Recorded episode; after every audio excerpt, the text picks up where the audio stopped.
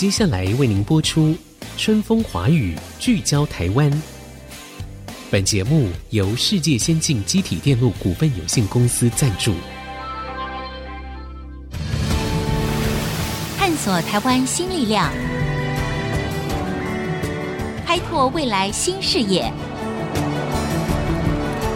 春风华语，聚焦台湾。沈春华主持。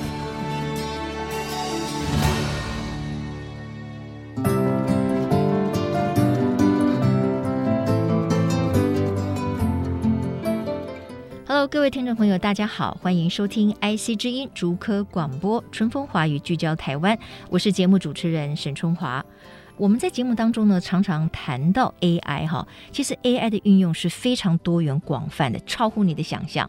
那么在未来呢，也有可能会出现比现在有语音管家像 Siri 啊、Alexa 啊更全能的智慧管家。哎，会不会就像电影《钢铁人》当中的贾维斯一样呢？哈，这个让我们拭目以待了。不过有一点可以确认的就是说，要让这个机器人有接近真人的反应跟思维，重点呢就在于自然语言处理。那到底什么是自然语言处理？它的原理是什么？在瞬息万变的科技世界里面，到底要如何定位它？那台湾目前的发展又在哪一个阶段呢？今天呢，在现场我们请到了台大资讯工程学系的陈韵农副教授到节目当中来跟我们聊这个部分，因为这个就是他的专长。陈教授您好。大家好，我必须跟各位介绍一下，陈教授非常年轻哈，而且很美丽啊。他走进来我们的这个录音室呢，像带来一阵春风一样哈，是一个非常年轻的，而且非常有才华的新的科学家。因为我知道陈教授你在二零二一年，就是去年的时候，你还荣获了一个台湾杰出女科学家的新秀奖，是吧？对，嗯，好，我先聊一聊，就是先跟听众朋友聊一下你的背景，让大家更进一步的认识你哈。你在美国学的是什么？要不要先简单的跟大家介绍一下？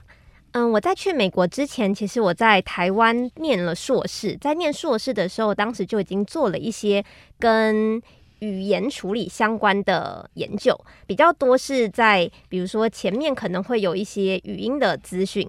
我们把语音的资讯变成文字之后，嗯，后续能不能多做一些应用？像是如果我们把课程的录音已经变成文字了，我们能不能够自动做一些摘要，或者是在这些文字上面把一些重点抽取出来？嗯，对，当时做了这个研究，后来到了美国去之后，因为延续了这个研究，我们做的是跟对话系统有关的。那对话系统，你可以把它想成，就像现在 Siri 啊、Alexa、Google Assistant 都很接近，就是人跟机器。是呈现互动的对话，嗯，那会比像之前我们把课程录音只是单方面的把重点抽出来不太一样，因为除了你要理解口语文字的内容以外，你还要决定怎么去回应，嗯嗯嗯，对，所以变成是一个更困难难题。那这是我当时在美国主要研究的课题。OK，我觉得这真的很难想象，就是以后我们也许可以面对一个机器人，哈，它是一个机器，不是真的人，可是我们可以跟他对谈。然后呢，他可以知道我说的是什么，它可能还可以解决一些生活上的疑难杂症，哈，这样子的一个时程，可能我们不需要等很久，是吗？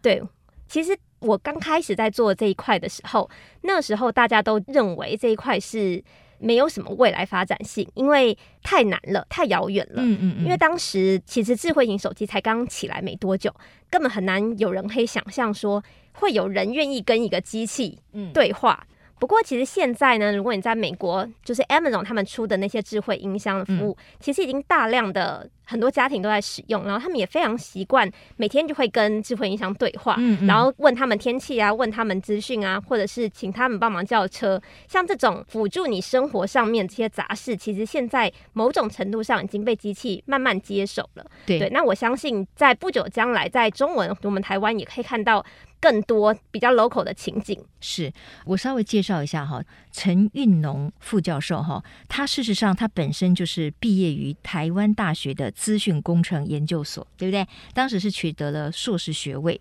然后呢，他到美国念的是卡内基梅隆大学电脑科学暨语言资讯的博士学位。事实上，你在博士后研究的时候，你到的是美国微软的研究院啊，啊，对，那个是一个非常好的机会啊。你怎么没有决定说在美国的微软继续工作呢？其实我觉得我是一个蛮幸运的人，因为刚刚有说到我在做这一块的时候，那一块是稍微比较冷门的时候，尤其是我在念书的时候，嗯、那时候做这种对话的基本上都非常非常少，因为大家可能还没有认为跟机器互动这件事情就是可能的，这么快就发生了，对，是。一直到我快要毕业之前，那时候就开始越来越蓬勃，尤其在业界上面，就是有这些音箱啊，或是 Siri 都陆续的推出，嗯、然后效果也都还 OK，然后使用者也越来越可以接受这样子跟机器互动的方式，所以业界就开始对这块有比较大量的投入，嗯、所以那时候就有很多业界很好的工作机会。那因为我当时做这个领域本来就是以想要做研究的这个性质为出发点，所以我才会选了一个我自己觉得很有。趣，但可能。不确定业界会不会 真的有资源跟真的有产品化的这种机会。那当时只是刚好因缘际会，它突然崛起了。那我也成功的拿到了一些业界的机会。那我去业界看了一阵子之后，还是觉得会比较想要做纯学术的研究。嗯，对，所以后来才决定回来台湾。对，我为什么会问陈教授这个问题呢？因为当时呢，他如果留在微软成为一个正式的工作人员的话，年薪大概是三十万美金起跳。我应该没说错，因为我对这个行情我大概了解，是吧？对，那这样子的薪资，其实，在台湾有很多的留学生，他为什么很难再回到亚洲？就是因为薪资的差距可能是稍微比较大。不过刚才因为陈教授给了我们一个说明，他认为他比较想走纯粹研究的道路。那在美国的研究环境不好吗？你觉得台湾的研究的利基是什么？嗯，我觉得在美国，因为整个社会，不管是在学术界或者在产业界，你都还是比较资本主义。当然，产业界一定是你会看说这个产品有没有资源，然后有没有人用，所以你做的研究多多少少会被局限在比较利益导向的方向。那做学术研究当然会比较弹性一点点，可是多半还是会受到。比如说，整个政府他们想要 support 某一个领域，那这个领域的经费就会比较多。对，那经费不够多的话，你基本上你就很难做这个领域的研究。那台湾则是比较不一样，就算有一些领域是政府比较 support，其他比较冷门的领域，你还是有机会可以做。所以你比较不会受到现在市面上的潮流而左右你想要做的研究方向，嗯、就是你可以做一些冷门的研究。那当然有热门的研究，可能经费比较多，你还是可以做，就比较容易做。嗯、那你还是有机会去探索。现在可能比较不热门，嗯、但是未来可能有机会的这些方向。所以后来呢，陈教授呢就选择回到自己的母校啊，台大资工系。那你现在主持了一个研究的实验室嘛？哈，目前的现况以及你研究的主题，可不可以跟大家介绍一下？我们实验室主要就是做跟对话系统相关的。那因为对话系统是非常复杂的，嗯，里面可能包含了，如果我一开始是声音的资讯进去。可能会先经过语音辨识的处理，变成文字之后，我再去做后续的文字上面的理解。这时候就会有一个问题是，我们在做文字上面理解的时候，如果有辨识错误的地方，是不是完全就没有办法真正的理解现在文字上面想要传达的语义？因为你前面就是错掉了嘛。嗯。但是因为我们是一个对话的系统，所以其实我们可以用回问跟 user 确认的这些机制。来确认现在的资讯我们理解的正不正确，嗯，所以后续有很多我们可以考虑要怎么去弥补前面可能出错的状况，所以这是一块我觉得蛮重要的研究方向。那另外几个研究方向像是。现在比较多技术都是直接用在英文的资料上。对，那如果说我们想要用到，比如说中文的资料上好了，但是中文的资料又不像英文的资料有这么的多，我们能不能够在比较少量的资料也可以有差不多的效果？那要怎么去拓展语言这件事情，其实是很困难的，尤其是在台湾，如果是 local 的情境，我们除了大部分是讲中文以外，还会有人穿插台语，可能还需要客语，所以。这种情境就很难收集相关的资料，又非常的复杂，而且台语可能也没有大家明显拟定好的文字叙述，嗯、可能有一些人的是音译的，有些人是意译的，那可能都不会写成很正式的形式。那这样子用文字的资料做训练，还是有它的难度在。嗯嗯，对，所以这一块也是很重要的。嗯哼，我觉得这真的是一个科技突飞猛进的时代，所以对于很多领域的发展，我们都应该要了解了哈。所以今天呢，我们跟陈运农教授呢来谈的就是自然语言处理这一块。那自然语言处理的一个最主要就是说，哎，我未来跟不管是手机也好，就是跟一个机器哈，跟一个电脑也好，我可以顺畅的对话啊。然后呢，他还可以提供给我一些。答案，帮我解除疑惑。那当然呢，就像刚才陈教授所说的，这中间里面是很困难、很复杂的，还有很多就是包括当地语言的喂养，哈，给那个原来的学习系统是不是足够的量？好，那现在呢，我要先进一段广告，广告回来之后，我来这个立刻呢，请陈教授帮我看一下，我就来跟我的手机来一段对话，看看到底这个现在的自然语言的处理到底顺不顺畅，我们的运用能不能够帮助到我们很多生活上的的一些细节。马上再回到春风华语，聚焦台湾。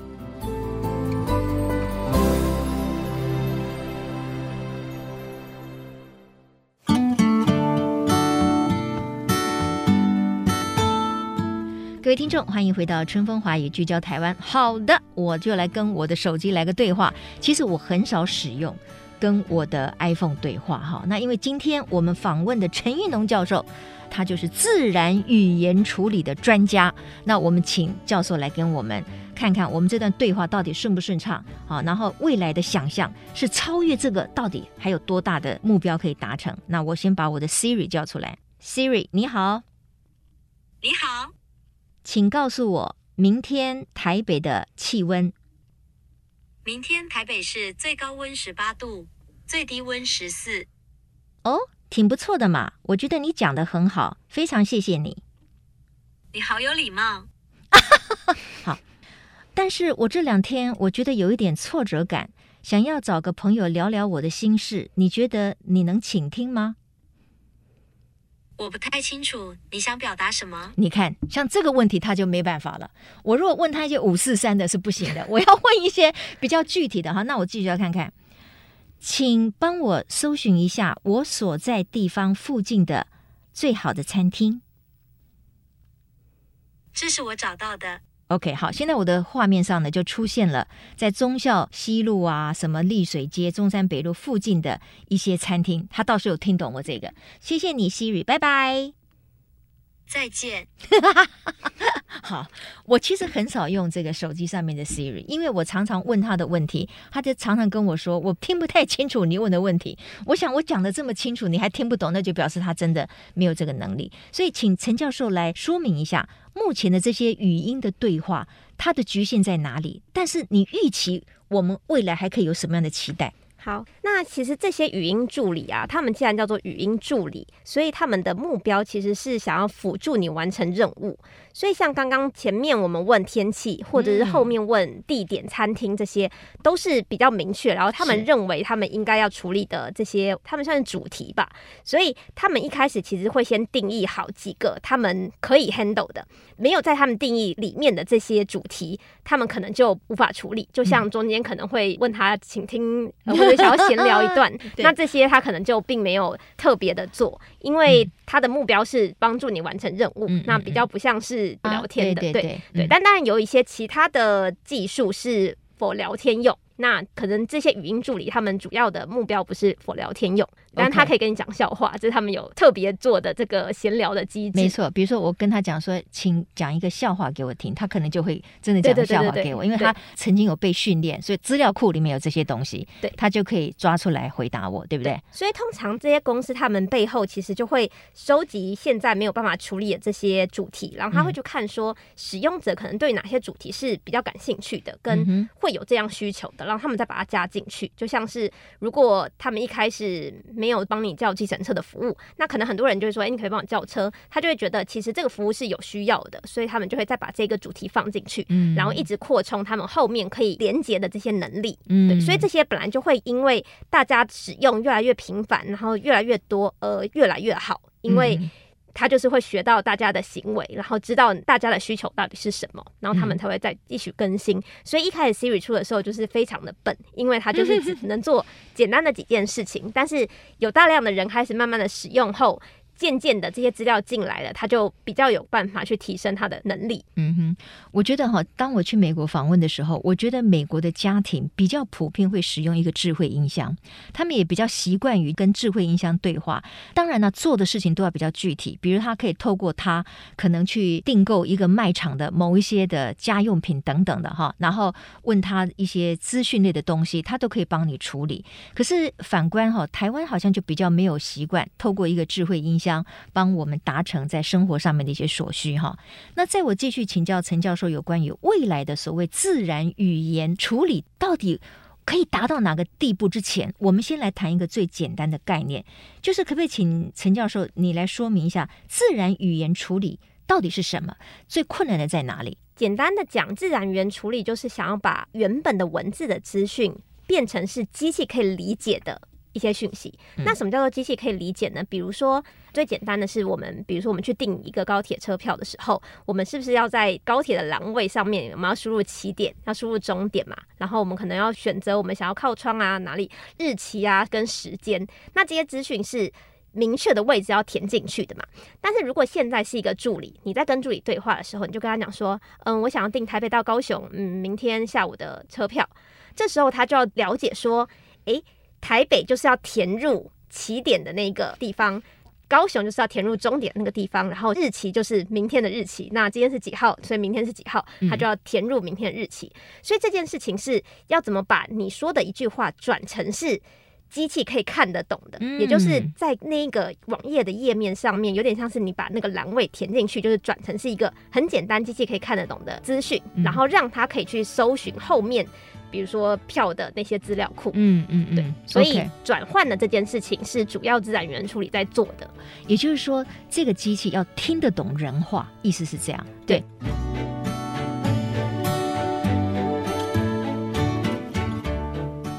他要听得懂我讲的话，然后他要先把它变成是文字吗？还是说不需要？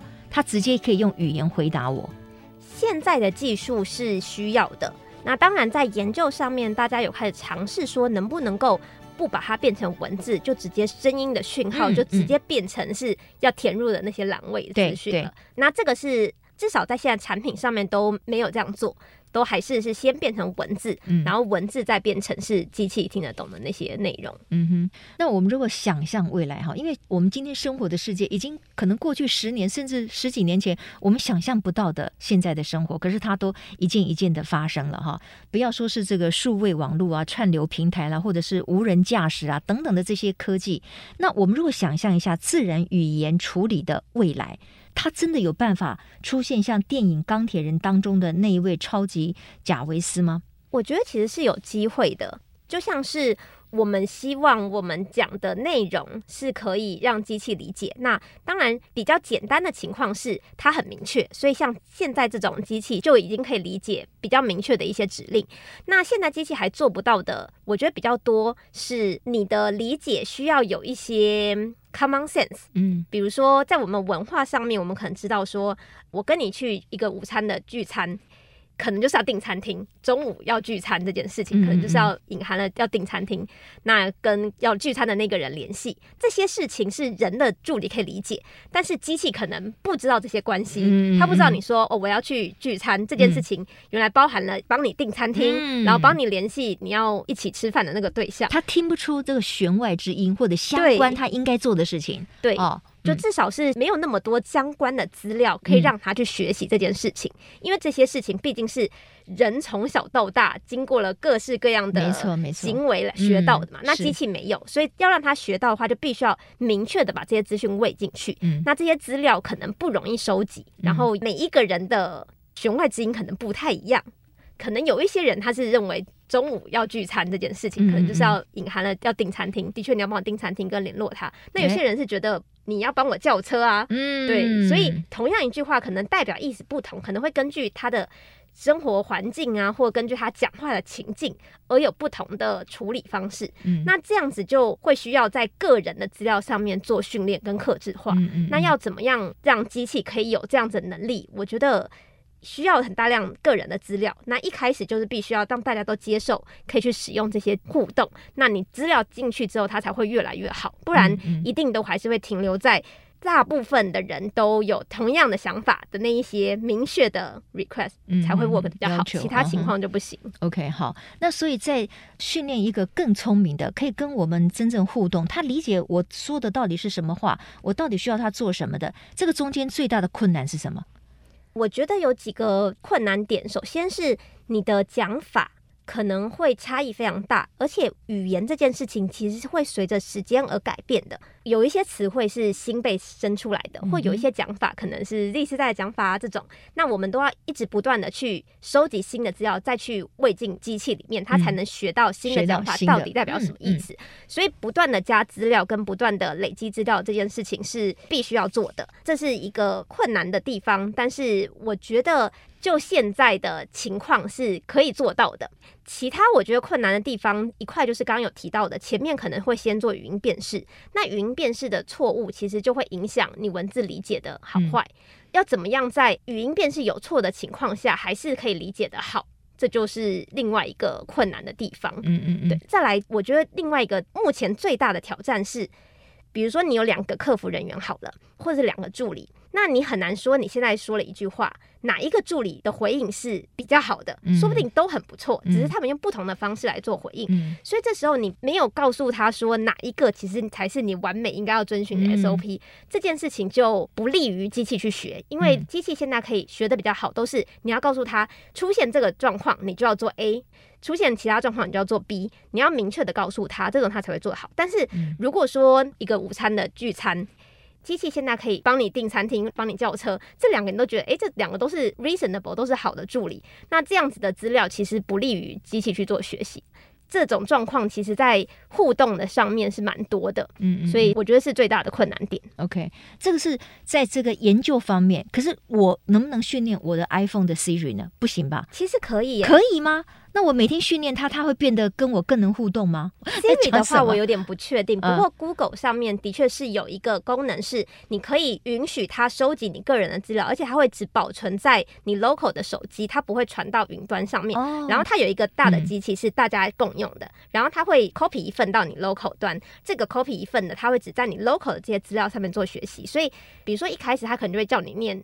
Hi Siri，Hi Siri，念很多次嘛，所以他就会比较听得懂你叫他，别人叫他可能就不一定会醒来。嗯，对，所以这就有点像是他收集你个人的资料，然后在你的情境做克制化，也可能会在你的情境上面比较听得懂。哦，OK，哎，那很有意思哎。换句话说，有些时候确实是可以多跟你手机里面的对那一个语音的互动的助理去跟他沟通，让他学习到更多。对，没错。哦，OK，好好，太棒了。那今天因为时间的关系哈，最后请呃我们。我们陈运农教授呢，说一下，因为我们知道在科技领域里面，其实女性还是算是很少数哈，所以你一路走来有什么样的感想？那你觉得女性从事这个科技这一块有没有什么样的优势，或者有没有什么样你觉得你曾经遇到的一些挫折感？我觉得就是因为现在女性在科技的这个领域算是少数，所以我才觉得更应该要鼓励更多女性投入。因为大部分你会希望你能够参与这个研究的人是比较多元的，那样不同的人可能会想出不一样的想法，可能会提出不一样的改善方式，而且他也会认为不同的情境它都可以 cover。像是现在有一些 AI，大家就会讨论说 AI 是不是会有歧视的问题，因为你可能喂进去的资料就是。我们人产生资料嘛，里面可能就会隐含着歧视。那能够发现这些问题，那你就是你要 aware 到有这个问题产生，嗯、你才会去检视说，哎、嗯，这个歧视是不是会发生？那我觉得有不同比较多元的人参与这些研究，嗯、比较有可能去发现到各式各样可能存在的这些歧视啊等等这些问题。嗯所以我觉得，就是因为女性是比较少的，所以才更应该鼓励。嗯，对。而且我觉得另外一个优势是，因为你是比较少的，所以你的 idea 可能会比较跟大家不一样。嗯，所以你也比较有更多可以创新的面向去做。OK，好，今天非常谢谢台大资讯工程学系的陈玉农副教授到我们的节目当中来，帮我们等于是上了一堂自然语言处理的这个课程哈，让我们对于现在我们可以怎么样运用这一块的科技，以及未来我们可以有什么样的期待。有更多的了解，谢谢陈教授，谢谢，谢谢，也谢谢各位听众朋友的收听。我们下周同一时间，春风华语聚焦台湾，空中再会，拜拜。本节目由世界先进机体电路股份有限公司赞助，探索真相，开拓未来。世界先进公司与您一起聚焦台湾。